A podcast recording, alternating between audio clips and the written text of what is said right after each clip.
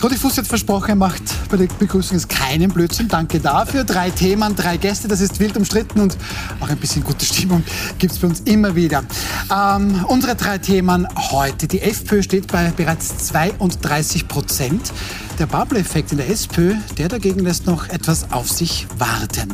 Dann Österreich will es Grenzkontrollen zu Italien einführen. Stichwort Lampedusa. Italien reagiert erzürnt. Und just zu Beginn der Husten- und Schnupfenzeit droht uns erneut Medikamentenmangel. Das besprechen wir mit Barbara Todt, Falter-Journalistin, äh, Buchautorin von hochspannenden Büchern zur Innenpolitik und Frau Doktorin, Historikerin. Schön, dass Sie da sind. Herzlich willkommen. Richard Grasl, Geschäftsführer des Nachrichtenmagazins Profil, stellvertretender Chefredakteur des Kuriers, lange Jahre einer der Medienmanager auch im ORF. Da waren Sie auch unter anderem kaufmännischer Direktor. Schön, dass Sie da sind. Hallo, Servus. Und Rudi Fuß ist sehr gut drauf, heute interessanterweise, ein bisschen spät, aber vielleicht. Ähm, ähm, gehört das eine zum anderen. PR- und Politikexperte, SPÖ-Mitglied, Unternehmer, auch Moderator, auch kabarettistisch sehr veranlagt. Schönen guten Abend. Servus, lieber Björn. Unser erstes Thema, diese Sonntagsfrage, die hat es da gestern tatsächlich in sich gehabt. Auf die Frage, wen würden Sie wählen, wenn jetzt Nationalratswahl wäre, haben 32 Prozent der Befragten in dieser Umfrage FPÖ gesagt. Das wäre ein Allzeithoch für die Blauen. Selbst Jörg Haider hat es nie über die 30 geschafft. Ebenso auffallend, links von der FPÖ in doppeltem Sinne, die SPÖ magere 21 Prozent. Dieser vielbeschworene, erhoffte Babler-Effekt scheint sich zumindest noch nicht eingestellt zu haben. Rudi Fussi, starten wir gleich mit Ihnen. Wo bleibt er denn, der Babler-Effekt? Weil der wurde ja uns allen sehr leidenschaftlich versprochen. Na, bösmeinende Zungen behaupten, es sei der Babler-Effekt. Also. Aber äh, man muss die Kirche im Dorf lassen. Das ist eine Umfrage aus dem Profil. Zeitgleich hat heute, glaube ich, das Kurier, der Kurier eine Umfrage publiziert, wo die FPÖ nur bei 27 Prozent, also 5 Prozent, da wird angegeben 3,5 Prozent Schwankungsbreite, äh, liegt und dann äh, ÖVP, SPÖ bei 23 ungefähr. Gut, aber ähm, nichtsdestotrotz, äh, wir wissen, dass Andreas Babler noch meinte, na, die 40 Prozent, die kann man schon holen. Und es geht auch eine Regierung ohne ÖVP und FPÖ, das immer, egal bei welcher Umfrage weitergeht. Ja, ja, ja, unbestritten. Also äh, um es um, ernsthaft einzuordnen, äh, es sind jetzt rund 100 Tage um. Und äh, man kann jetzt über Meinungen und persönliche politische Vorlieben trefflich diskutieren und es gibt Fans und dann gibt es Gegner, dann gibt es Leute, denen gewisse Politiker wurscht sind. Aber was man nicht wegdiskutieren kann, ist, äh, dass es kein gelungener Start war. Und äh, egal, ob man jetzt in einer Umfrage bei 21 oder 23 liegt, äh, da lag äh, Randy Wagner, als sie mit äh, äh niedergedolcht äh, von 100 Männern in der Partei äh, am Boden lag, äh, auf diesem Niveau. Das ist so. Äh, dafür gibt es viele Gründe. Ähm, und es bringt da nichts zu sagen, naja, die ÖVP liegt aber auch nicht wahnsinnig hoch und die Grünen und die Neos liegen ja auch nur bei 9, 10. Ähm, die Gründe kann man ja diskutieren, aber mich überrascht es nicht. Wir werden ein bisschen über die Gründe sprechen, Frau Todt. Ähm, ich möchte die beiden jetzt nicht direkt vergleichen. Herbert Kickl auf der einen Seite, Andreas Babler auf der anderen. Ähm, beide setzen aber sehr wohl auf Populismus. Bei Herbert Kickl wissen wir das, bei Andreas Babler erahnen wir es und haben es auch die letzten 100 Tage schon auch ein bisschen gemerkt. Im Populismusduell Duell ist aber Herbert Kickl meilenweit voraus. Warum? Weil er der bessere Populist ist. Gut, ähm. danke. ja, aber warum ist das also so? Was Populismus, macht der Populismus an sich ist ja jetzt per se noch nichts Schlechtes. Ja. ja. Das heißt ja, dass man sozusagen volksnah ist und die Dinge, die man politisch machen möchte, irgendwie auch rüberbringt. Mhm. Ähm, was macht Kickel besser? Er schafft zum Beispiel, seine politischen Themen ähm, immer die gleichen, immer konstant präsent zu halten. Er fährt ähm, alle paar Monate eine ziemlich gute Eigenmarketingkampagne. Er ist irrsinnig konsistent. Ähm, Rudi, du hast es schon angesprochen. Ähm, Herr Babler hat beispielsweise sein Konzept einer Reichensteuer, der Millionärsteuer, komplett versemmelt. Also da haben wir tagelang gebraucht, um zu verstehen, was er jetzt genau will. Und dann ist das wieder revidiert worden und dann war es zuerst eine Million und dann waren es eineinhalb Millionen Eigenheimen. Damals aber und so zweieinhalb sogar? Am Ende dann Plötzlich, zweieinhalb, ja. wenn's, wenn man, ja. also wie, große Verwirrung. Ja. Ne? Sowas passiert Kickel Mit drei Kindern es fünf. Ja. Das sind Dinge, die passieren einem Herbert Kickel nicht. Also der ist einfach ein Profi. Ähm, also ja, aber der, so der muss auch keine Lösungen präsentieren. Also ja, das, das muss Herr Babler jetzt momentan aber auch nicht, weil ja. er ist in Opposition und er kann natürlich jetzt einmal ähm, reinhauen. reinhauen. So, Herr aber nicht einmal das gelingt ihm richtig. Herr Gasel, die beiden haben jetzt mal die Diskussion eröffnet. Wie ordnen Sie sich da ein? Also Babler-Effekt, das ist jetzt der Babler-Effekt, dass die SP womöglich nur bei 21 Prozent steht, sagt Rudi Fussi. Frau Todt sagt, naja, Kickl ist einfach der bessere Populist. Wie ordnen Sie das ein? Zum einen muss man äh, dem Rudi Fussi recht geben, wenn er sagt, der Staat ist missglückt. Für das kann Barbara vielleicht selbst gar nicht so viel. Also allein der Staat mit dieser verunglückten Wahl. Dann war das Problem, dass wenige Wochen später schon wieder Hans-Peter Doskozil äh, gegen ihn loslegt. Morgen wird der, der Linzer Bürgermeister Luger wieder sein, der, der gegen ihn schießen wird. Also er hat es nicht leicht. Die Wiener SPÖ ist, glaube ich, noch nicht ganz klar, ob sie mit dem Barbara eigentlich happy ist, um den Doskozil verhindert zu haben. Aber so richtig ein irriger äh, ist er auch nicht. Und der Unterschied zwischen beiden ist, glaube ich, der eine redet sehr, sehr viel, der Barbara. Beim viel Reden machst du auch Fehler. Der andere redet ja fast nicht. Mhm. Es gibt ja kaum große Interviews, die Herbert Kickl in letzter Zeit gegeben hat. Weder in den Zeitungen, im ORF-Sommergespräch war er jetzt, er wird euch bei euch sein äh, demnächst. Aber er setzt einfach seine Botschaften ganz klar und er muss eigentlich nichts erklären. Er löst ja auch kein Problem. Genau. Ja, während der Babler, glaube ich, schon den Anspruch hat, ein Problem zu lösen. Der, der geht dorthin und sagt, wir haben Armut, wir haben Kinderarmut, wir äh, haben eine ungleiche Verteilung in Österreich und versucht das zu lösen. Und mit seinen Lösungen verscheucht er auch wieder viel mhm. ähm, mit einer Steuer zum Beispiel. Also die, die, die ÖVP und die anderen reiben sich ja schon die Hände und sagen, der Pablo wird der einzige Parteichef im Wahlkampf sein, der neue Steuer will. Mhm. Ähm, natürlich, weil er was verändern will. Aber zu mir beim Tennisspielen haben wir gesagt, es wird der gewinnen, der nicht versucht, den Punkt zu machen.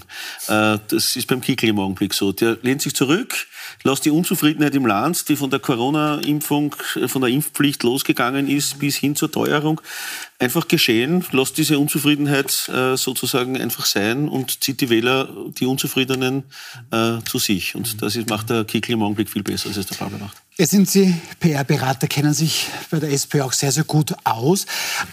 Diese 21 oder 23 Prozent, die können ja aus SPÖ-Sicht nicht der Plafond sein. Wie könnte es jetzt bei der SPÖ mit Andreas Babler besser werden? Also wenn Sie jetzt eine Gratisberatung on air für einen Babler machen wollen, bitte. In einer Flughöhe, da geht gratis nichts mehr eigentlich, aber versuchen wir es. Äh, was würde ich tun? Ich würde ihm dringend äh, raten, ähm, Breite in der Kompetenz zu zeigen. Die SPÖ ist jetzt eingedampft auf eine Art Suppenkuchen. SPÖ, der Richard Kassel hat es angesprochen, man redet über Armut, man redet über Kinderarmut, über Bittstellerinnen und Bittsteller. Man muss weg von diesem unsere Leute-Gerede, weil die Leute draußen verstehen, unter unsere Leute die Roten, die sich in die Wohnbaugenossenschaften und in die Ministerien die Jobs richten und in den Gewerkschaften und nicht sozusagen die Summe aller Arbeitnehmerinnen. Ich würde im Rat dringend Wirtschaftskompetenz aufzubauen, weil das ist das, was der Regierung am meisten fällt. 72 Prozent sind mit der Regierung Regierung unzufrieden. Und ich würde ihm absolute Themenverknappung empfehlen, weil er redet von Kinderarmut, er redet von der Kindergrundsicherung, er redet von Tempo 100, er redet von dem Thema, von dem Thema. Mhm. Und dann würde ich ihm mehr Pragmatismus ans Herz legen und, und, und äh, konsistent. Was heißt das? Ich kann nicht sagen, ich bin die Partei der Arbeit und ich würde ein Vermögen besteuern und dann sage ich gleichzeitig nicht, wie ich die Arbeit, äh, die, die Belastung der, des Faktors Arbeit entlaste. Was hat jeder Österreicher? Was will jemand wissen in einer Wahlbewegung? What's in it for me? Was habe ich davon, wenn ich dir, dir, dir meine Stimme gebe? Mhm. Und das wird nicht beantwortet, weil das sind abstrakte Dinge. Ja, jeder sollte ein schönes Leben haben. Es muss eine Pflege für alle geben. Wir sind keine Bittstellerinnen und Bittsteller. Die Leute wollen konkrete Antworten haben. Und ein Hauptproblem bei Babler ist, er muss Dinge klarer benennen. Er kann nicht hergehen und sagen, wir brauchen das Recht auf einen Termin beim Arzt, wo jeder weiß, Entschuldigung, selbst wenn es das gab, wenn es die Ärzte nicht gibt, wie soll das das machen? Er kann nicht sagen, wir brauchen einen Mitpreisdeckel, äh, wir brauchen äh, Vorgehen gegen die Energiekonzerne, wenn in den von der SPÖ regierten Bundesländern, so wie es mir als Sozialdemokrat tut, die Tat mit dem Gesagten nicht übereinspricht. Das heißt, er hat zahlreiche Konfliktfelder. Eines hat der Richard zum Abschluss noch erwähnt, äh, das man, das man erwähnen muss. Andi Babler wurde nicht bewusst pro aktiv von der Gewerkschaft und Wien unterstützt, sondern aus der Abwehr gegen Doskozil heraus. Und jetzt hat man einen Parteichef, der von Wien und der Gewerkschaft nicht aktiv unterstützt wird, solange er im Punkto Demokratie Wien in Ruhe lässt und im Punkto Mindestlohn die Gewerkschaft.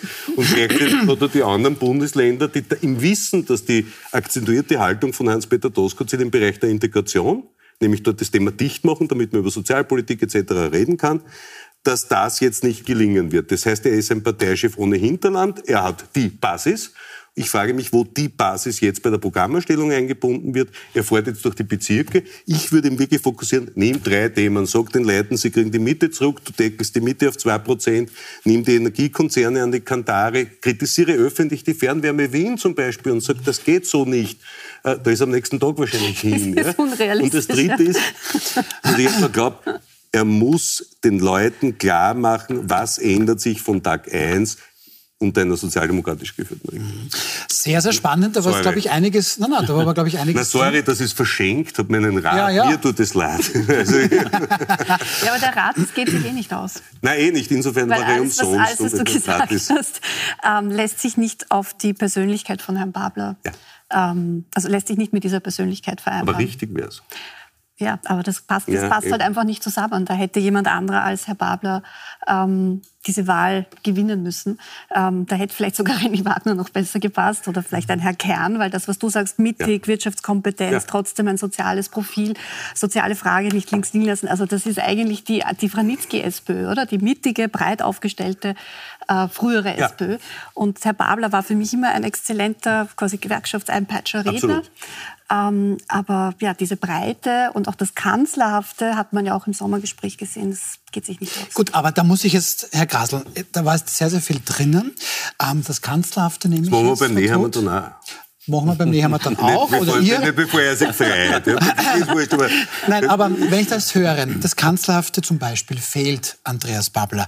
Ähm, es steht er bei 21, 23 Prozent. Das Kanzlerhafte hat der Herbert Kickel bei 32 Prozent? Nein, glaube ich, dass er das nicht hat. Der versammelt ja, im Augenblick, der versammelt die Wähler. Es geht ja nicht um die Frage, will ich den Kanzler oder nicht. Ja. Ähm, ich glaube, dass es äh, der ÖVP gelingen könnte, im Wahlkampf zu sagen, ich will den Babler nicht, der ist mir zu links, der sagt von sich selbst, er hat marxistische äh, Wurzeln oder Umtriebe, äh, den kann ich mir nicht vorstellen, dass er Österreich vertritt, am EU-Gipfel äh, im Ausland bei Staatsbesuchen. Und einen Herbert Kickl, der befürwortet und es gut findet, wenn junge Freiheitliche auf den Hitlerbalkon am Heldenplatz raufschauen. Mhm. so einen als Kanzler kann ich mir auch nicht vorstellen. Das heißt, die Chance für die ÖVP wird sein, diese Miete zu besetzen. Das hat sie ja versucht mit dieser missglückten Normaldebatte im Sommer. Und wir sind die Normalen, die anderen zwei sind die Extremen. Extremen. Wir haben die drei wird es gehen am Schluss im, im, im Nationalratswahlkampf.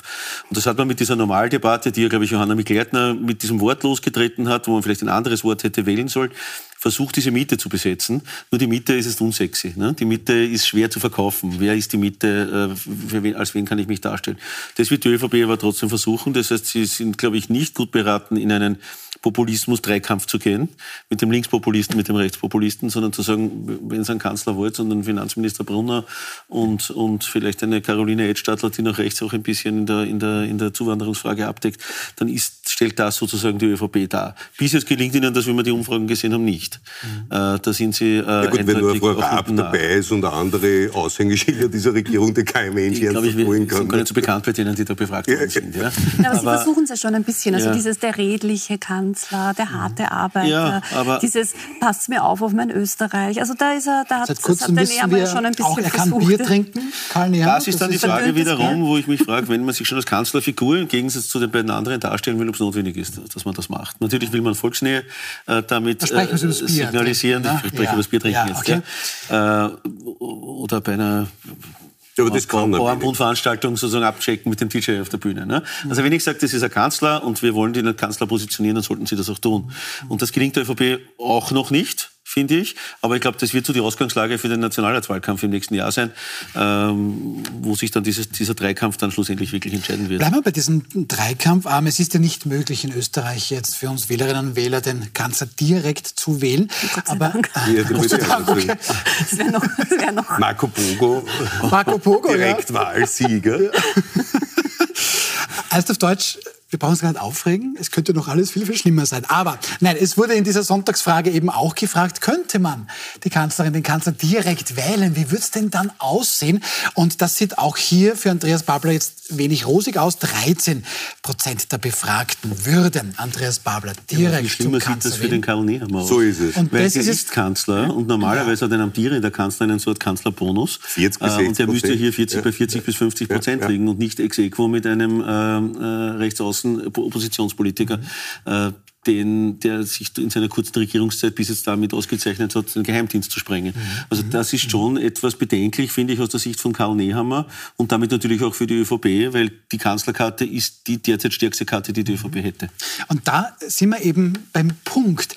Ähm, wo ist dieser Karl Nehammer? Und wir sprechen schon noch ein bisschen über Populismus. Mit wo ist meine ich Rudi Fussi was ist das? Also für mich wirkt das eine Art wie Schlingerkurs. Man versucht sicherlich in Migration immer wieder ein bisschen auch rechte Politik. Ähm, wenn ich mir jetzt aber Gießkanne jetzt zuletzt letzte Woche die Pensionserhöhung anschaue, dann wirkt es teilweise auch, ich möchte auch ein bisschen links blinken, also sehr wohl auch jetzt quasi das Geld unter Gleit bringen. Wo ist die ÖVP eigentlich? Weil christlich-konservativ Wirtschaftspartei wirkt jetzt weniger. Ja, Wirtschaftspartei ist die ÖVP gar nicht mehr, weil ich kann mich an keine Regierung der Zweiten Republik erinnern, die auch annähernd so viel Geld beim Fenster rausgekaut hat wie Sebastian Kurz unter Schwarz-Blau und jetzt äh, Schwarz-Grün. Äh, wir steigen von 230 Milliarden Staatsverschuldung in Richtung 400. Äh, Gießkanne in der Corona-Zeit ist legendär, mittlerweile Milliarden verbrannt, unnötigerweise. Jetzt im Nachgang noch einmal Milliardengeschenke für diverse Gruppen, das schaut nach Wählerkauf aus. Und das wirklich Erstaunliche für mich ist, dass die Wirtschaftskompetenz gar nicht vorhanden ist. Denn eines, da kann man jetzt politisch stehen, wo man will, Zahlen lügen nicht. Wir sind bei der Inflation unter den Schlusslichtern in Europa, wir sind äh, beim Wirtschaftswachstum unter den Schlusslichtern bei, äh, in Europa, wir sind bei der Entwicklung der Staatsschulden bei den Spitzenreitern. Das heißt, die harten Fakten stellen dieser Regierung ein vernichtendes Zeugnis aus. Nichts, wo man sagen kann, ja, da ist Licht und Schatten. Es ist unter dem Strich vernichtend. Und die Vorschläge, die kommen, ist, wir machen die Grenzen nach Italien dicht, wir sind ein Schnitzelland, wir sind ein Autoland, wir müssen jetzt ein bisschen normal sein. Der soll mal sagen, warum man nicht auf einen Herrn Felbermeier, der kein Linker ist, auf einen Herrn Bonin, auf die führenden Wirtschaftsforscher des Landes, die Hände ringend vor der Regierungsbank stehen und sagen, bitte, Ihr müsst die Mietpreise deckeln, weil es macht null Sinn, dass das an den VPI gekoppelt ist, äh, dass die Mieten automatisch steigen, wenn der Energiepreis wegen einem Merit-Order-Prinzip explodiert. Da gibt es keinen Zusammenhang. Das, das er hat, ja. Und der tut nichts. Wer hätte eingreifen können, dann wäre die Inflation nicht so hoch gegangen, wäre die Inflation nicht so hoch gegangen, wäre unsere Wettbewerbsfähigkeit im internationalen Kontext nicht so dramatisch geschwächt worden. Und die sagen, wir haben eh die Kaufkraft erhalten. Was heißt das? Wahnsinnig viel Geld ausgeben, völlig sinnlos, nachhaltig die Preise gestiegen, den Leuten bleibt viel weniger im Geld für den Binnenkonsum. Na, und schauen wir mal, schauen wir auch, ob, ob wir da andere Meinung finden. Ähm, Na, das, das ist eine Frage der Meinung. Das sind Keine Frage der Meinung. Hier in der Sendung ist das aber erst immer schön ausgewogen. Immer schön ausgewogen. Das ist ein Fakt und das ist keine Meinung. Ähm, ne, Gut, dann versuche ich es über Ihre Meinung zu bringen. Vernichtendes Urteil, das, wenn ich es richtig verstanden habe, so ziemlich alles daneben Ich stimme äh, in vielen überein, was der Rudi sagt. Äh, in einem nicht, dass man die Wirtschaftskompetenz einer Regierung darin misst, wie viel Geld bei Corona jetzt ausgegeben worden ist. Das war eine einmalige Situation, damals haben wir unterstützen müssen, glaube ich. Ja, den da Unterschied wahrscheinlich, Umsatz und Gewinn, da kennst wahrscheinlich, Da gibt es wahrscheinlich einige Dinge, die in der Geschwindigkeit, in der Treffgenauigkeit nicht funktioniert haben. Aber das wäre jetzt nicht, glaube ich, das große Problem. Das wirkliche Problem ist, glaube ich, äh, dass man die Inflation nicht in den Griff kriegt. Weil was passiert jetzt? Wir kommen jetzt nächste Woche in die zweite Gehalts-, in die zweite Lohnverhandlungsrunde hinein. Mit einer hohen Inflation. Ja. Während andere Länder schon bei 4, 5, 6 Prozent liegen, Prozent, sind wir immer noch bei 7 bis 8 Prozent. In der Vergangenheit noch 9 und 10 Prozent. Das heißt, und das verstehe ich ja von einer Gewerkschaft, dass die jetzt sagen, wir wollen wieder 8% der Lohnerhöhung. Das kann sich sogar. niemand mehr leisten. Ne? Und auch wenn es der Wolfgang Katz ja nicht hören will, aber wir sind voll in dieser Lohnpreisspirale drinnen, weil was passiert? Wenn ein Unternehmen die Löhne so stark erhöhen muss, muss sie die Preise erhöhen. Und wenn die Preise sich stark erhöhen, dann werden die Löhne wieder zum nächsten Mal erhöht werden. Und man hätte da, und ich bin jetzt kein Wirtschaftsforscher, mit äh, zwei, drei Maßnahmen einfach einmal sozusagen versuchen müssen, hier wirklich hineinzuschneiden in, die, in diese Inflationsspirale. Vielleicht wäre es ein Deckel gewesen irgendwo drauf, so auf Lebensmittel, auf, ja. auf, äh, auf Mieten. Dann hätte man diese Spirale einmal irgendwie durchtrennt. Aber wir sind voll drinnen und ich glaube, dass es ein sehr, sehr heißer Herbst werden wird, mhm. äh, was die Lohnverhandlungen betreffen wird, weil, wie gesagt, die Wirtschaft kann sich nicht mehr leisten. Die Gewerkschaft sagt natürlich, wenn die Leute 80 Prozent mehr zahlen im Supermarkt im, äh, für die Mieten, dann muss ich das verlangen. Ich verstehe beide Seiten, aber wie das ausgeht und wie es mit der Wettbewerbsfähigkeit der österreichischen Wirtschaft dann ausgeht, da bin ich im Augenblick auch sehr, sehr Wir sind alle beide, Entschuldigung, Arbeitnehmer ja? und Arbeitgeber zahlen die Zeche, beide, für die verfehlte Regierungspolitik. Und das möchte Wird ich gleich nehmen, weil nicht, dass Wolfgang Katzian jetzt ähm, vom Fernseher umfällt. Die Position der Gewerkschaft ist, naja, die Preise waren ja zuerst da, die hohe Inflation. Und genau, warum sollen wir es jetzt ausbaden? Das, genau, ja. genau. Und das, das, das, die Arbeitnehmer ja, aber du hast gesagt, ich verstehe es. Ja? Die Frage, ob das ein Henne-Ei-Problem, was vorher da war, ne? Inflation. Aber jetzt muss man irgendwie schauen, Na, dass die man Inflation, die, Inflation die Lohnverhandlungen, Richard, sind ja immer ex post. Ja? Also du hast die rollierende Inflation Das ist eine Abgeltung für das, was schon... Ja, aber das so besser für die Gewerkschaft ist, das fordern sie. Äh, ich habe es auch schon umgekehrt erlebt äh, in meiner Zeit im ORF. Aber trotzdem, äh, ja, gut, man muss hat ja nie ein Finanzierungsproblem, egal, die werden nicht zugeschickt mit Kohle. Egal, äh, egal was es ist, man muss das jetzt irgendwie durchtrennen. Sonst kommen wir in eine, in eine ewige Lohnpreisspirale hinein, die wirklich für das Land schädlich also ist. Ich wollte jetzt nur sagen, richtig, da wird ja? natürlich dann äh, gerade so vor den Herbstlohnrunden, der wird schon mal intensiv diskutiert, aber ganz grundsätzlich ist immer die Position, diese Preise gibt es ja schon und jetzt müssen die Löhne nachziehen. Insofern haben Sie recht. Ähm, was wir aber noch nicht gesagt haben, ist, dass die Wirtschaft jetzt tatsächlich Rezession droht und die sogenannten Lohnstückkosten werden natürlich höher. So, und dann nehmen wir jetzt das, was der Rudi gesagt hat, Frau Todt. Gehen Sie mit diesem Urteil einher, dass die womöglich nicht optimale Politik jetzt uns alle noch viel mehr kostet und eigentlich die Wirtschaftskompetenz der ÖVP gut aber aus ist? Das ähm, sagte nicht nur Rudi Fussi und in Teilen stimmt ihm Richard Krasel zu, sondern das haben ja ganz viele Wirtschaftsexperten, Expertinnen inzwischen auch schon gesagt. Also dass einfach durch das Gießkannenprinzip, durch das immer Kaufkraft stärken, aber nicht in die Strukturen reingehen, nicht über eine Mietpreisbremse nachdenken, quasi nicht bei den Energiekosten spät, etc. und sehr spät, dass man da verabsäumt hat, die Inflation rechtzeitig zu dämpfen und jetzt eben in dieser Spirale drinnen ist. Mhm. Ich weiß nicht, was in der ÖVP da passiert ist. Also man hat das Gefühl, die einzigen, die sich um Wirtschaftsthemen kümmern, ist, sitzen in der Wirtschafts Wirtschaftskammer. Vielleicht ist es auch die späte Folge einer ähm, Politik von Sebastian Kurz, der ja seine Fachminister immer sehr quasi als nachgeordnete Dienststellen gesehen hat und nicht als starke eigene Persönlichkeiten. Ich meine, jetzt gäbe es zwar mit Herrn Kocher jemanden, der, der eigentlich sehr, sehr clever ist mhm. und äh, auch ein exzellenter Experte, aber irgendwie fehlt da, ich glaube, da noch schon was. Also Koalition mit den Grünen. Ja? Also natürlich pochen die Grünen sehr stark auch auf diese, auf diese Themen. Und ja, aber das ist eher der Widerspruch aber die Grünen zur Ökologie und weniger zu, zu Sozialfragen. nicht, aber für weitere Förderungen oder, oder Unterstützungen schon. Na, da, da spielt es sich eher bei diesen ökologisch-wirtschaftlichen Themen. Also ich habe das Gefühl, die Grünen sind bei so Themen Inflation, soziale Frage, wären, wären die eigentlich voll dafür. Das sind die eigentlich die, die, die Darf quasi ich ganz kurz ja. wiederum dem Herrn Grasel beipflichten? ähm, die Grünen wollten dann nicht die Arbeitsmarktreform, die der Herr Kocher, den haben Sie gerade gelobt, initiiert hat. Ja, Und aber in dem Punkt hatten die Grünen durchaus recht, weil der Kocher wollte ja gerade auch bei der Arbeitslose genau.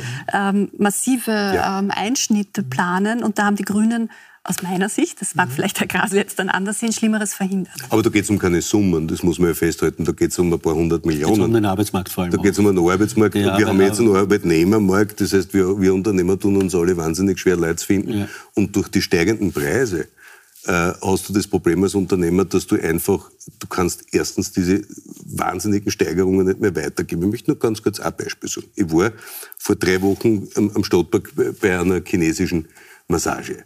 Die hat vier, als der Hugo Jetzt beim Tier spannend, war. Ja? Also nein, nein, nichts gebeten. Der Hugo, ist, der Hugo, ist, ihr Dackel, Dackel ja, so. das wissen wir so, noch, ja. ja. Gut, äh, während mein Mann mit einem beim Tierarzt geht, tut eine zahle 52 Euro für seine Tunermassage und die sagt mir, es geht ihr wahnsinnig schlecht, sie hat das Geschäft seit 25 Jahren, sie sind zu viert und sie sagt, sie überlegt es zuzusperren. Frage sie, warum? Sagt sie, schauen Sie, äh, meine Miete ist um 25 Prozent gestiegen. Seit Corona sind weniger Leute gekommen. Mit der Inflation kommen die Leute einmal in der Woche, die Senioren massieren kommen sind, nur mal alle zwei Wochen.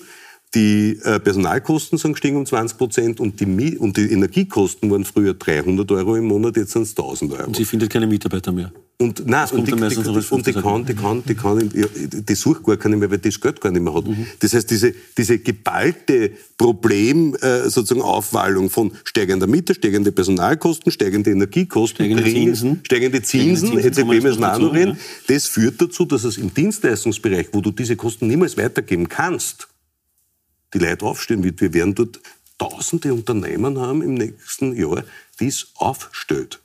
Und das ist ein nachhaltiges Problem für den Sozialstaat auf der einen Seite und diese Perspektivenlosigkeit, weil was muss denn heute ein Mitarbeiter zahlen, dass sie der im urbanen Bereich Wohnen, Energie, Mobilität leisten kann. Du bist bei dreieinhalb, vier brutto, wie soll das in die Niedriglohnbranchen geben? Sonst kommst du nicht mehr durch, wenn eine 50 Quadratmeter Wohnung warm ein Tausender Aber dann stellt sich für mich jetzt schon die Frage, ähm, Herr Grasl, hatte die ÖVP in den letzten Jahren mehr oder weniger auf Populismus gesetzt, weil da war ja alles, alles gut und schön und wer schnell hilft, der hilft ja doppelt und was ich, was man dann für Sprüche angehört haben. Ich will auch nicht der Regierung unterstellen, dass man nicht geholfen hätte. Aber wenn ich mir das alles anhöre, dann er hat sich gesagt, systemisch haben sie nicht. Finde ich da wenig, wenig Kompetenz. Ich glaube, wir hatten ja wirklich eine schwierige Zeit die letzten fünf Jahre. Es hat begonnen mit Corona. Darf ich unterbrechen? Es hat schon begonnen, das haben aber auch andere der, Länder auch Es hat schon begonnen mit der, mit der Bargeldschwemme der Europäischen Zentralbank, mit der mhm. Ausweitung. Es war klar, dass irgendwann eine Inflation kommt. Dann kam Corona dazu, das hat vor allem den Arbeitskräftemangel äh, äh natürlich auch beschleunigt. Und dann kam durch den Ukraine-Krieg noch der Energiepreiswumms, äh, der dann sozusagen den Energiepreis auch noch so weit nach oben getrieben hat. Und was, glaube ich, nicht, man hat so Einzelmaßnahmen gesetzt, glaube ich. Und durchaus im guten Glauben und guten Wissen und was man koalitionär durchbringt, auch mit einem Koalitionspartner. Aber was mir fehlt, auch in der ÖVP-Wirtschaftspolitik, ist dieses große Bild, wo man sagt, wie bringen wir die Inflation runter? Wie bringen wir Arbeitskräfte wieder in den Arbeitsmarkt hinein? Äh, wie lösen wir das Problem jetzt auch mit diesen ähm, Immobilienkrediten? Ich meine, die Baubranche ist bricht tot. komplett ein tot. im Augenblick. Äh, die, es, ist, es, ist, es ist nichts mehr, es sind keine Bauaufträge mehr in der Pipeline. Das Baubranche ist ja bekannterweise ein, ein, ein, Nachläufer, also das spürt man erst ein paar Monate oder Jahre später. Es ist nichts mehr in der Pipeline, es gibt keine Aufträge mehr für die Baufirmen, für die Architekten, für die Planer, für die Statiker, äh, für die Installateure, für die Elektriker. Und da gebe ich dem Rudi recht, das wird jetzt sehr, sehr schlimm werden. Und was passiert? Es sitzen zwei Beamte in der Finanzmarktaufsicht und sagen, Kredite, na, Kim-Verordnung. Kriegt, kriegt also, Und da frage ich mich schon, da muss eine Politik das Zepter des Handels in die Hand nehmen und sagen, wir machen Politik. Ja, du musst mit der EZB ja. einmal eine Form, weil die bringen Gott die ganze europäische Wirtschaft. Und, und es ist wirklich, also da fehlt die eine Stimme auch in der ÖVP, weil Markus Brunner bemüht sich da, glaube ich, sehr. Der schaut auch bei den Staatsausgaben sehr darauf, dass nicht viel Geld ausgeben wird. Setzt, ja, sich, halt, setzt sich halt nicht immer durch äh, gegen die ÖVP-Fraktion. Äh, ich glaube auch, dass es der, der, der, Martin Kocher sehr, sehr gescheit und, und gut macht, aber der hat keinen politischen Rückhalt. Richard, man, der hat Richard, keinen politischen man, Rückhalt. auf jeder das heißt, Titelseite des Kurier die halbe Seiten kopfüber gedruckt wird, kannst du auch nicht sagen, ne, die bemühen sich eigentlich eh in der Redaktion. Ist zwar jeden Tag das halbe Cover. Es fehlt dieses eine große Bild. Es fehlt die Profession. Aber Tod wollte das sagen. Na, ich wollte also nur noch ergänzend, ich meine, wer hat denn regiert in den letzten fünf Jahren? So und wer hat uns denn durch die Pandemie geführt?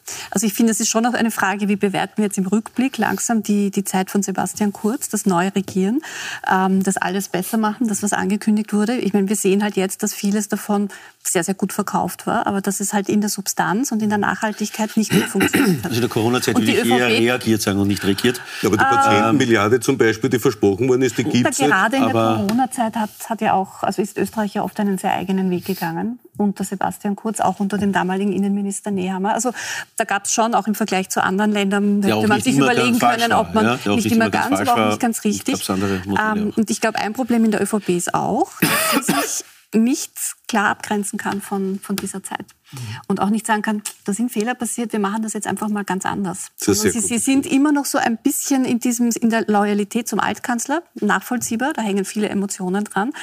Ähm, aber das bremst oder hemmt sie, mhm. quasi jetzt vielleicht nochmal neu durchzustarten und einfach ja, sich neu aufzustellen. Also das bedeutet, dieser Neustart hat nicht funktioniert, war vermutlich, würde Herr Grasl sagen, natürlich auch mit den Grünen vielleicht ein bisschen schwieriger als mit einer anderen Partei. Das mag ja auch so sein. Der, der Richard tut immer so, als wären die Grünen ein allmächtiger Koalitionspartner auf Augenhöhe. Die haben gemeinsam die Diener abgeschoben, die haben bei Dingen mitgemacht, wo sie die grüne DNA aufgegeben haben. Äh, die sitzen nur noch dort, weil sie sagen, naja, die Frau Sadic soll schauen, dass die da vorne so wie früher, Verfahren so wie früher unter Pilnacek nicht Zitat erschlagen werden können. Äh, und sonst sitzen die gern dort, wir sagen, wenn wir nicht mehr da sitzen, sitzt der Herbert Kickl da. Aber so zu tun, als wären die Grünen jetzt ein Hemmschuh, wo bis jetzt die ÖVP diejenigen äh, sind, die blockieren beim Klimaschutzgesetz, beim Informationsfreiheitsgesetz, jetzt bei den Erneuerbaren Wärmegesetz, wo man sagt, naja, so brauchen wir das nicht. Das ist doch lächerlich. Die ÖVP hat vereinbart, dass jeder in seinem Ministerienbereich eigentlich das machen darf, was paktiert ist. Und das wurde nicht umgesetzt. Und all das, was Richard Gasel abschließend bemerkt gesagt hat, mit Pandemie, Energiekrise, Krieg, trifft wohl auf alle europäischen Länder zu. Und insofern ist der europäische Vergleich zu ziehen, und da komme ich wieder zurück zum Urteil, vernichtend, weil es gibt Länder, die sind bei der Inflation bei 2%, haben viel weniger Staatsschulden und haben die Pandemie besser und da kann man, Da kann man vermutlich schon, ohne jetzt an jemand Bestimmten zu denken, sagen, wenn, keine Ahnung, wenn das Wetter schön ist, dann kann ich super Pilot sein, wenn das Wetter schön ist, kann ich super Papa sein, kann super Partner sein. Nur was ist, wenn es ein Problem gibt. Und da gibt es vermutlich gewissen Spielraum nach oben. Ähm, bevor wir das Thema wechseln, ganz wichtig, morgen ähm, ist der Auftakt der Puls 24 Bürgerforen. Den Auftakt macht morgen dann ganz konkret Andreas Babler mit Live-Publikum vor Ort. Und Sie, wenn Sie es nicht vor Ort sein sollten, können ganz einfach mitmachen. Sie können jetzt diesen QR-Code scannen und da können Sie uns zum Beispiel sagen, was halten Sie von Andreas Babler, von seiner Politik? Wie stehen Sie in diesen umstrittenen Politikthemen ähm, ganz persönlich? Wir werden dann die Ergebnisse der Umfrage morgen im Puls 24 Bürgerforum präsentieren. Und wir sprechen gleich weiter. Da müssen wir darüber sprechen, Stichwort Lampedusa. Österreich möchte jetzt Grenzkontrollen zu Italien. Italien schäumt. Und droht uns der nächste Medikamentenmangel. Bleiben Sie dran, wir sind gleich wieder da.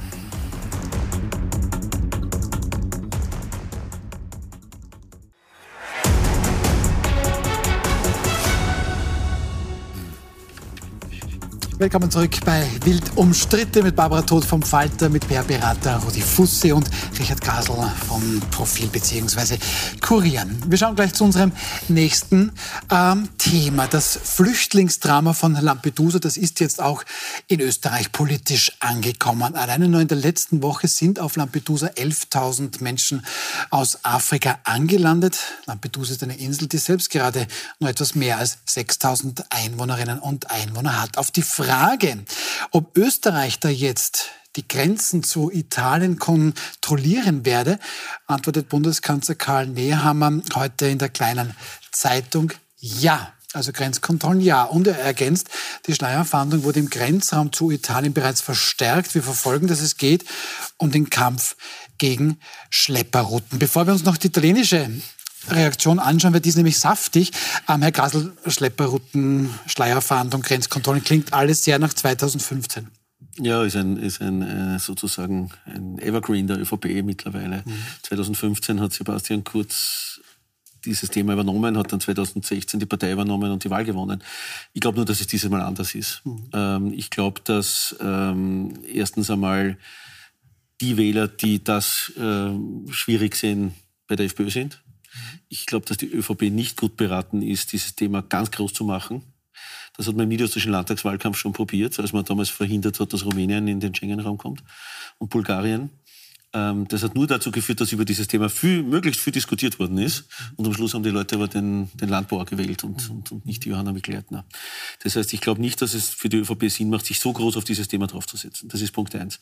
Punkt zwei, erinnern wir uns an 2015 zurück und stellen wir vor, Deutschland hätte die Grenze zu Österreich damals dicht gemacht. Mhm. dann wäre hier in Österreich eine ähnliche Katastrophe wahrscheinlich passiert, wie es jetzt in Lampedusa der Fall ist. Im Größeren natürlich und Lampedusa ist viel kleiner. Und das, ähm, das Dritte ist, glaube ich, schon, äh, dass man dieses Problem, dieses Thema irgendwann auf europäischer Ebene lösen muss. Und da reden jetzt Politikergenerationen drüber.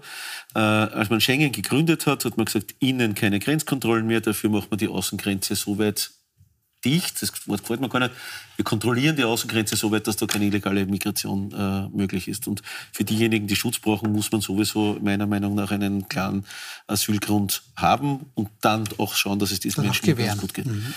Und ich glaube, dass es besser ist, Thema, an dieses Thema sachlich heranzugehen und nicht mit populistischen Aussagen, ja, das, man das eine, Problem eine, ist, eine, Grenze, eine Grenze schließt. Und das Problem auf der anderen Seite der Grenze sitzen halt auch Menschen, die auch innenpolitische Motive haben.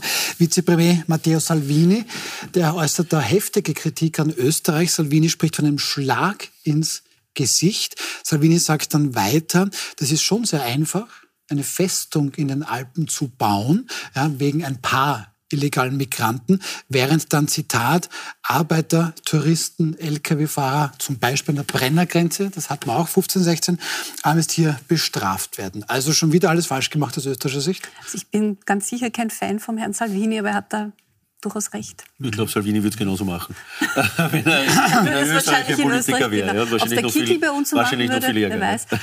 Ähm, Nein, aber natürlich alles falsch gemacht. Mhm. Also ich hätte eigentlich erwartet, dass der österreichische Kanzler angesichts dessen, was in Lampedusa passiert, ähm, sich zuerst einmal überlegt, wie kann Österreich helfen vor Ort oder in Italien dann. Es sind ja jetzt schon viele Flüchtlinge am Festland. Äh, also was kann Österreich tun? Das ist ja ein, ein europäisches Thema. Man kann ja Italien da nicht alleine lassen. Äh, und dann halt als erste Geste zu sagen, wir führen wieder am Brenner irgendwelche Schleich- äh, oder wie, wie eine Schleierfahndung ein. Ähm, Das ist äh, ja, niederträchtig. Wenn ich da noch kurz ergänzen darf, ich glaube nicht Österreich hat hier alles falsch gemacht. Ich glaube Europa hat hier alles falsch gemacht. Und zwar seit 20 Jahren macht Europa in dieser Frage so gut wie alles falsch. Wir leben ein System, das in Wirklichkeit ein verlogenes System ist. Wir haben immer noch Dublin in Kraft. Dublin heißt, wenn ein Flüchtling die Europäische Union betritt oder ein sicheres Drittland betritt, muss gar nicht in der Europäischen Union sein, dann wird, muss es dort sozusagen um Asyl an, muss er dort um Asyl ansuchen. Wandert natürlich weiter nach Deutschland, nach Österreich, äh, auch in andere Länder. Äh, das ist ja sozusagen nicht mehr Dublin. Wir leben ja Dublin nicht mehr. Wir leben damit auch Schengen nicht mehr. Äh, und man muss doch dieser Wahrheit einmal ins Auge blicken und sagen, wir müssen dieses System völlig neu aufstellen. Das und das ärgert ja. mich wirklich an der Europäischen Union, dass hier 27 völlig unterschiedliche Meinungen sind und dieses Problem einfach nicht lösbar ist. Und das ist wirklich äh, eine Schwäche der Europäischen Union. Es kommt jetzt der europäische Wahlkampf, am 7. Juni nächstes Jahr die, die Europaparlamentswahl. Und wenn sich das nicht ändert, werden die Rechten auch bei der Europaparlamentswahl einen sehr, sehr starken Zulauf haben. Und dann schauen wir, wo wir aufwachen. Es ist ja ein großes Gesetzespaket gerade in Verhandlungen, das genau ja, aber diese das Themen lösen soll. Jahren, dass aber, in Verhandlungen ist. Ja, ich habe heute ja? gehört, dass es, aber ich meine, zumindest hat das der, der Kollege vom ORF, der Korrespondent, gesagt, ja. dass, er, dass die Hoffnung noch lebt, dass das im äh, Februar äh, eventuell noch fertig werden sollte vor den Wahlen und vor quasi Ende der europäischen Legislaturperiode. Wir werden sehen, aber das wäre natürlich wichtig, weil das sind alles Themen, die kann man nicht national lösen. Da schaukeln sich die einzelnen Nationen nur auf, wie wir es jetzt sehen, zwischen Italien und Österreich. Und klar braucht es eine mhm. europäische Lösung. Ja, dann schauen wir auf diese europäische Lösung, Rudi Fussi, Richard Grasl, da gibt es die eigentlich gar nicht. EU-Kommissionspräsidentin Ursula von der Leyen, die hat gestern Lampedusa besucht, quasi ein Solidaritätsbesuch sollte das sein. Und da hat dann Frau von der Leyen gestern in Lampedusa gemeint, wir, also quasi die Europäische Union, werden entscheiden, wer unter welchen Umständen in die Europäische Union kommt, nicht die Schmuggler und Menschenhändler. Ja. Seit ein paar Jahren ist das so Lüge. nicht. Eine glatte, eine Lüge, glatte sagt Lüge der Kommissionspräsidentin natürlich, wenn natürlich entscheiden Schmuggler und Menschenhändler werden. Sie hätte es gerne so.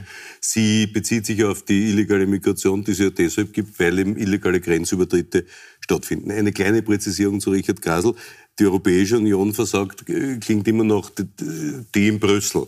Nein, es sind die europäischen Regierungschefs im Europäischen ja, Rat. Absolut. Ähm, und da blockiert Österreich oft. Und da blockiert mit. Österreich oft mit. Äh, Karl Nehammer sagt jetzt Schleierfahndung Grenze dicht. Hat die Debatte, sagen wir nur normal angestoßen, man könnte jetzt auch sagen, ist er noch ganz dicht, weil eine Binnengrenze zu schützen geht nicht. Also das macht man, um die Bevölkerung in Österreich zu beruhigen und sagt, ja, da setzen wir jetzt drei Inspektoren zusätzlich und Kieberer hin an die Grenze und die schauen ein bisschen und dann noch ein paar vom Bundesheer im Assistenzeinsatz. Das bringt aber nichts. Auch der vorgelegte Plan der Europäischen Union bringt nichts, weil er die wichtigsten Punkte nicht beinhaltet. Erstens, man muss aufhören, in Afrika zu stellen. Man muss denen nur das lassen, was ihnen kehrt. 60 Prozent haben wir Überproduktion, nur als Beispiel von Milch in Österreich. Wir exportieren dieses Milchpulver so billig nach Afrika, dass die Bauern dort ihre Viecher ausstechen, weil das Milchpulver billiger ist als die Milch, die sie selbst produzieren. Wir machen das bei der Überfischung der Meere vor den Küsten Afrikas. Wir beuten sie in den Rohstoffen aus. Dann kommt der Herr Putin daher, macht über die Wagner-Gruppe Einfluss in, in 17 afrikanischen Staaten und sagt dort, im Fernsehen geht's nach Frankreich, da gibt's super Sozialleistungen. Zack, und die Leute gehen nach Frankreich, geht's nach Deutschland, da gibt's super Sozialleistungen. Und die Leute kommen. Wenn wir eine Lösung haben wollen, dann muss die so ausschauen, dass einmal wir im Binnenland Dublin ernst nehmen. Das heißt, Österreich müsste beinhart jeden zurückschieben, der auf österreichischen Boden kommt, nach Ungarn, nach Italien, egal wo er immer kommt, damit diese Länder endlich, vor allem Viktor Orban und andere, der neun Asylanträge im letzten Jahr behandelt hat, weil man nur mehr in Kiew Asylanträge für, für Ungarn stellen kann, dazu zwingt, an den Verhandlungstisch zu kommen. Und man wird im globalen Kontext nicht darum herumkommen, die Frage offen zu thematisieren, warum eigentlich Europa alleine für die Lösung der Asylkrise und der Klimakrise in Afrika verantwortlich sein soll. Die Amerikaner bomben dort den, den halben Kontinent seit 50 Jahren nieder. Kann man das, da kann man das, das argumentieren? Weil da ist natürlich schon irgendwo was dran. Also am, am Syrienkrieg, ich weiß nicht, wie das Europa irgendwie beteiligt war. Oder auch Deutschland oder Österreich hat da sicher nicht eingegriffen. Ne? Ähm, oder jetzt Afrika, wo zum Beispiel die Gruppe Wagner tatsächlich unterwegs ist und, und, und. Ähm, was, wieso? Können wir für das, für das Leid der Welt die Verantwortung übernehmen? Ist das die Frage? Ja. Das, das weiß ich, ich war nur ein, gewisse global, ein gewisses globales Denken und eine globale Verantwortung muss, schon, man, muss der, man der, natürlich der, haben. Die Putin-Fans in Europa, die Frau Weidel, der Herr Kickel, die Frau Le Pen, die Frau Meloni, profitieren davon, dass der Afrika destabilisiert, Flüchtlings äh, äh sozusagen Kolonnen auslöst, Flüchtlingsströme auslöst, damit wieder die rechten Parteien zur Destabilisierung der Europäischen Union in Europa wo erfolgen. Also ich fürchte, ich, fürchte, ich meine, es ist, es ist fast ein bisschen akademisch, darüber zu diskutieren, ähm, weil bei den nächsten Europawahlen, für die wir uns ja meistens nicht sehr interessieren, aber die nächsten werden insofern spannend, weil der Economist hat das letztens geschrieben, man sieht, dass äh, in, ich glaube, der Mehrheit der EU-Mitgliedstaaten mittlerweile rechtspopulistische Bewegungen fast 20 Prozent oder sogar mehr haben. Und wenn ja. man es auf die Bevölkerungszahl umrechnet, dann werden äh, ähm, ich habe jetzt die Zahl nicht mehr genau im Kopf, aber es ist die Mehrheit der Menschen lebt sozusagen unter Eindruck rechtspopulistischer Parteien in Europa inzwischen.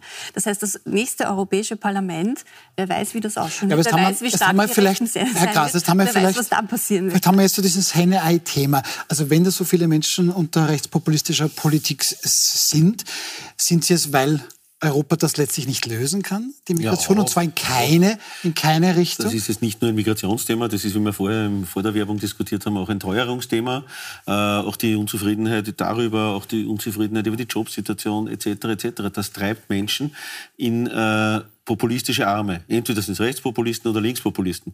In den meisten Ländern Europas ist es im Augenblick so, dass es eher rechtspopulistisch ist, gibt aber auch andere Beispiele auch. Und deswegen sehe ich es auch so, dass bei der Europawahl die ganz große Möglichkeit besteht, dass die Rechtspopulisten hier zweitstärkste Kraft werden, vielleicht sogar noch mehr. Und dann wird man über dieses Thema wieder neu zu reden beginnen. Äh, dass es auch der FPÖ übrigens, wie sie bei uns in der Regierung war, nicht gelungen ist, äh, Migrationsströme zu bremsen, mhm. mit einem Innenminister Kickel muss auch an dieser Stelle gesagt sein. Der hat nicht einmal geschafft, zehn Bonus der, der Populist lebt ja davon, dass er gerne was behauptet und sagt und es nicht beweisen muss, dass er es tut. Weil meistens, wenn sie es beweisen müssen, äh, wird es ja eh schwierig, was man übrigens bei Giorgia Meloni in Italien sehr gut sieht. Ja, das sieht, ist ja, ja eine Paraderechtspopulistin äh, und wo sind im Augenblick die meisten Flüchtlingsankünfte in ihrem Land, nämlich in Lampedusa. Also auch sie kann das nicht verhindern. Tatsächlich beim so viel Druck von der Wirtschaft, dass sie mehr Migration macht, weil der italienischen Wirtschaft die Kräfte, Fachkräfte. Also darum sage ich noch einmal, das kann nicht ein einzelnes Land lösen in Europa. Nein. Das kann nur eine, ein entschlossenes äh, Europa mit einem guten Konzept lösen, wie man einerseits die Problematik der, der Wirtschaftsmigration vor Ort ich glaube, du hast es vor Ort ja. schon versucht zu, ja.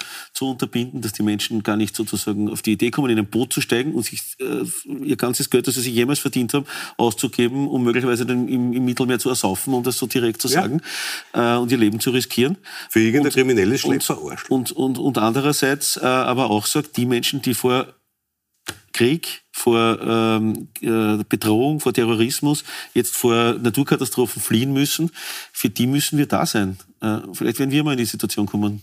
Und wir waren schon einmal in der Situation, als viele Österreicher das Land verlassen mussten, weil sie verfolgt wurden. Und die wurden auch international aufgenommen. Und ich glaube, das sollten wir uns immer auch zurückdenken in solchen Situationen. Okay, dann lassen wir dieses Thema auch mal gut sein. Es wird uns jedenfalls wieder begegnen, das kann man ziemlich sicher sagen. Wir kommen zu unserem dritten und abschließenden Thema. So, also ich zumindest jetzt gerade schwitze, das mag aber auch am Anzug und an der Krawatte liegen.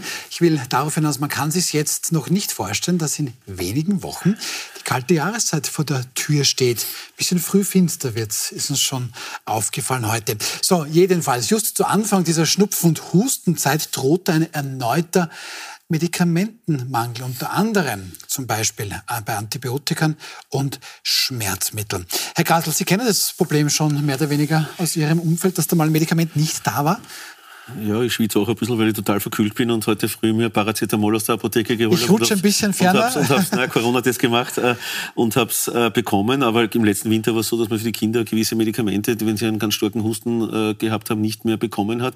Und das ist irgendwie so Urangst, finde ich. Also äh, da geht es jetzt nicht darum, dass gleich jemand stirbt oder jemand sozusagen so starke Schmerzen hat, dass er es nicht aushält. Aber wir sind einfach in unserem Land, in einem der reichsten Länder der Welt gewohnt. Wir gehen in die Apotheke hinein und, und, und bekommen das, was wir brauchen. Ähm, und wenn das einmal nicht mehr der Fall ist, dann beginnt man so an den Grundfesten zu, zu zweifeln, finde ich. Und darum ähm, wäre ich auch dafür, und da redet man in solchen Situationen dann immer sehr groß, auch politisch, wir müssen das jetzt ändern, wir müssen die, die, die Medikamentenproduktion wieder zurück nach Europa holen. Äh, und dann passiert meistens nichts. Wir müssen uns aber auch klar sein, warum wird denn das überhaupt in China und in Indien produziert? Das wäre nämlich die nicht, nächste weil Frage. wir es nicht können so? und nicht ja. wollen und, und, und, und zu gut sind dafür, sondern weil es viel billiger ist. Kapitalismuskritiker äh, Richard Grasl. Ich ja? lerne ganz neue Seiten an dir kennen, das muss ich ehrlich sagen. Das, mir, gefällt, mir gefällt das eh. Aber, aber, aber dann müssen wir uns ja bewusst sein, dass das mehr Geld kostet. Dann muss man... Nein, die Profite, ja der, Pharma, die Profite der Pharmakonzerne werden kleiner, die werden nur immer Kann auch sein. Ich bin jetzt wirklich kein Medikamentenökonom ja, oder ja. Pharmaökonom. Aber die Franzosen, habe ich heute dem Morgenjournal entnommen, machen so, dass sie sagen, sie haben einen, einen Aktionsplan, einen nationalen, dass sie bis 2025 die acht wichtigsten Wirkstoffe wieder in Frankreich produzieren ja, wollen. Für 50 Medikamente, Für, wo Sie meinen, die sehr essentiell wären. Genau. Und Paracetamol haben Sie angesprochen, ab 2025 soll das ja. wieder in Frankreich produziert werden. Da möchte ich gar nicht wissen, ob es nur von diesen klassischen Medikamenten wie Schmerztabletten geredet. Was ist, wenn du wirklich was brauchst, um zu überleben? Ja, Krebsmittel. Ja, Krebsmittel, wenn du Diabetiker bist oder was auch immer. Das ist schon, finde ich, äh, etwas, wo man, glaube ich, ein bisschen mehr äh, Augenmerk drauf haben sollte. Frau Todt, wir haben, wir haben Sie schon ein bisschen gehört, ähm, Kapitalismus. Aber ist es das? So einfach, ich meine, 70 bis 80 Prozent tatsächlich unserer Medikamente werden entweder in China oder in Indien hergestellt. Ähm, Wieso? Also, es ist eine Mischung aus also es ist der globale Kapitalismus. Ja. Ähm, die Pandemie hat uns das eigentlich sehr schön vor Augen geführt, wie abhängig wir sind. Ähm, danach ist viel geredet worden über Lieferketten und über quasi, was man nicht alles aufbauen muss. Äh, Europa hat super reagiert in der Pandemie, hat selber Impfstoffe hergestellt und jetzt ist das alles wieder so ein bisschen ähm, zerronnen und eigentlich ist nichts Großes passiert. Insofern die Franzosen gehen mit gutem Beispiel voran. Ich meine, es ist große, ein großes Land. Die Franzosen sind noch die einzigen in Europa. Es ist jetzt zwar damit nichts direkt zu tun, aber die haben halt auch eine Atom, haben Atomwaffen. Hat sonst auch niemand in Europa. Also die haben einfach vom Selbstverständnis her ist das eine Nation, die halt sagt, wir wollen nicht äh, wohin äh, betteln gehen, wenn wir was brauchen. Ob das kleine Österreich äh, mit seiner Infrastruktur da eine Rolle spielen kann, weiß ich nicht. Aber das müsste man auch auf EU-Ebene sicher, sicher nicht von einem Tag auf den anderen. Man das ist ja klar. Sagen, wer hat welche Kompetenz aber und wer macht was. Und der EU-Wirtschaftsraum ist garantiert groß genug, um das selber äh, zu produzieren, selber zu vertreiben und auch gewinnbringend äh, kapitalistisch dieses System zu erhalten. Wir produzieren halt Gurktaler, Alpenkräuter und Kloster vom Elisabeth. auch, Aber auch nicht der wesentliche Punkt, ich finde eine, eine, eine Tourismuskampagne für Frankreich unter dem Titel Atomwaffen und Paracetamol, glaube ich, äh, äh, sehr spannend.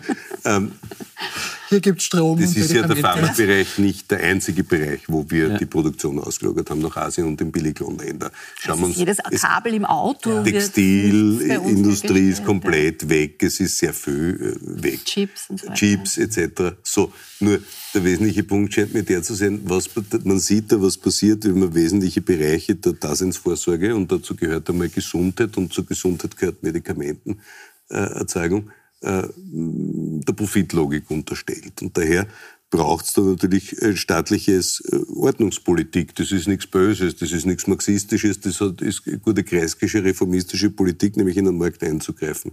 Und das andere ist, was ich mir schon denke, ist, man braucht nicht lang nachdenken, um in der Geschichte Dinge zu finden, wie man sowas regeln kann. Das eine ist ein altes Rezept, das wären nämlich Zölle. In dem Moment, wo ich äh, Zölle auf in China produzierte Waren erhebe, die dazu führen, dass unsere hier produzierten Produkte günstiger sind als die mit Zöllen belegten aus dem asiatischen Raum, schaffe ich einen Markt in Europa, der wieder funktioniert. Die zweite Möglichkeit bietet uns jetzt äh, die Transformation der Wirtschaft unter dem Eindruck der Klimakatastrophe. Wir können, die Idee von Sebastian Kurz im Übrigen einmal näher umgesetzt, da war mal ausgesprochen, wie das meiste von ihm, äh, CO2-Steuer, äh, nämlich tatsächlich auf, im, auf für den Transport. Und, und die so zu belegen, dass wir unseren Markt schützen. Also ein bisschen mehr Protektionismus wäre nicht schlecht. Letzte Bemerkung. Äh, ich weiß nicht, wie viel Prozent der Menschheit gar keinen Zugang zu Medikamenten hat. Mehr als die Hälfte hat keinen Zugang zu frischem Wasser. Nämlich viele dieser Herrschaften, die wir da auf den Bildern gesehen haben, die aus Eritrea, Burkina Faso oder sonst woher flüchten. Das heißt, das ist ein Luxusproblem, weil die meisten afrikanischen Mütter, die ihr krankes Kind in, in den Händen halten, haben in ihrem Leben noch keinen Hustensaft gesehen. Und das muss man schon entsprechend würdigen, was jetzt nicht heißt, dass wir darauf verzichten, sondern man sollte sich nur gewahr sein, wir leben in einer sehr privilegierten Situation und umso wichtiger wäre es, dass wir diese simplen Schritte unternehmen, um den Zustand wiederherzustellen, dass wir Herr über die eigenen Medikamente sind oder Frau, je nachdem oder was dazwischen. Dann abschließende Frage noch, Herr Grasl, weil dann hier natürlich Profite der Pharmaindustrie genannt wird. Es heißt dann aber immer auch, wir haben ja gerade vorher noch bei der Lohnrunde gehabt. Naja, die Lohnstückkosten werden halt immer höher. Ich muss ja rausgehen, weil das kann sich ja hierzulande keiner mehr leisten. Spielt das auch mit? Ja, mich stört der Profit nicht, äh, was Rudi Fussi gesagt hat, weil viele dieser Pharmaunternehmen forschen und stecken Milliarden in die Forschung hinein. Und da bin ich auch dafür, dass die das Risiko belohnt bekommen und dann noch äh, was daran verdienen. Und das ist jetzt nicht die Frage äh, des Profits, sondern eine Frage der Verfügbarkeit. Und wir waren halt über Jahrzehnte gewohnt, dass, man, dass das eh gut funktioniert. Genauso wie wir über Jahrzehnte gewohnt sind, dass wir russisches Gas kriegen. Und ich finde, es gibt so gewisse Grundbedürfnisse, für die ist auch ein Staat verantwortlich. Das ist Gesundheit, das ist Sicherheit, das ist Energieversorgung. Und da muss man schon schauen, dass das verfügbar ist. Und wenn man sieht, in dieser Lieferkette gibt es Risiken, äh, und ja. diese Risiken haben wir, äh, dann muss man versuchen, hier einzugreifen und zu lenken. Ich würde nicht sagen staatlich übernehmen, aber zu lenken und lenkende Effekte zu machen. Da gibt es gescheitere Menschen als uns, die, die sich da etwas einfallen lassen können. Nicht in der aber, Regierung. Aber ich glaube, wir sollten sollten äh, aufhören zu glauben, dass alles selbstverständlich ist, wie es ja. in den letzten Jahren immer der Fall war. Interessant, denn hier die spanische EU-Ratspräsidentschaft, die warnt jetzt aktuell in einem Strategiepapier, dass eine sehr große Abhängigkeit auch was Batterien, Lithium-Ionen-Batterien ähm, betrifft, bis 2030 von China sein könnte. Ja, Chips, also Computerchips. Ja. Und so weiter. Also Aber auch nicht, da, dass das Fernsehstudio ohne Computerchips funktionieren wird. Vermutlich nicht. Der der stehen da eh den Berlusconi und nicht den Chinesen, Den gibt's nicht. Ähm, also das ist ja schon tot, stimmt. Nicht alles schlecht. So, ist nicht alles schlecht in Italien. Gut. Ähm, vielen herzlichen Dank, Richard Gasel, Gerne. Barbara Todt und Rudi Fussi. Danke Ihnen auch ans Zuschauen. Morgen mit einem Stritten Spezial direkt vor dem Puls 24 Bürgerforum, wo ja Andreas Babler zu Besuch ist. Und direkt davor wild umstritten Spezial mit Babler-Unterstützerin Veronika Bormena, FPÖ-Urgestein Andreas Mölzer und der ehemaligen ÖVP-Politikerin Silvia Grünberger. Bis morgen.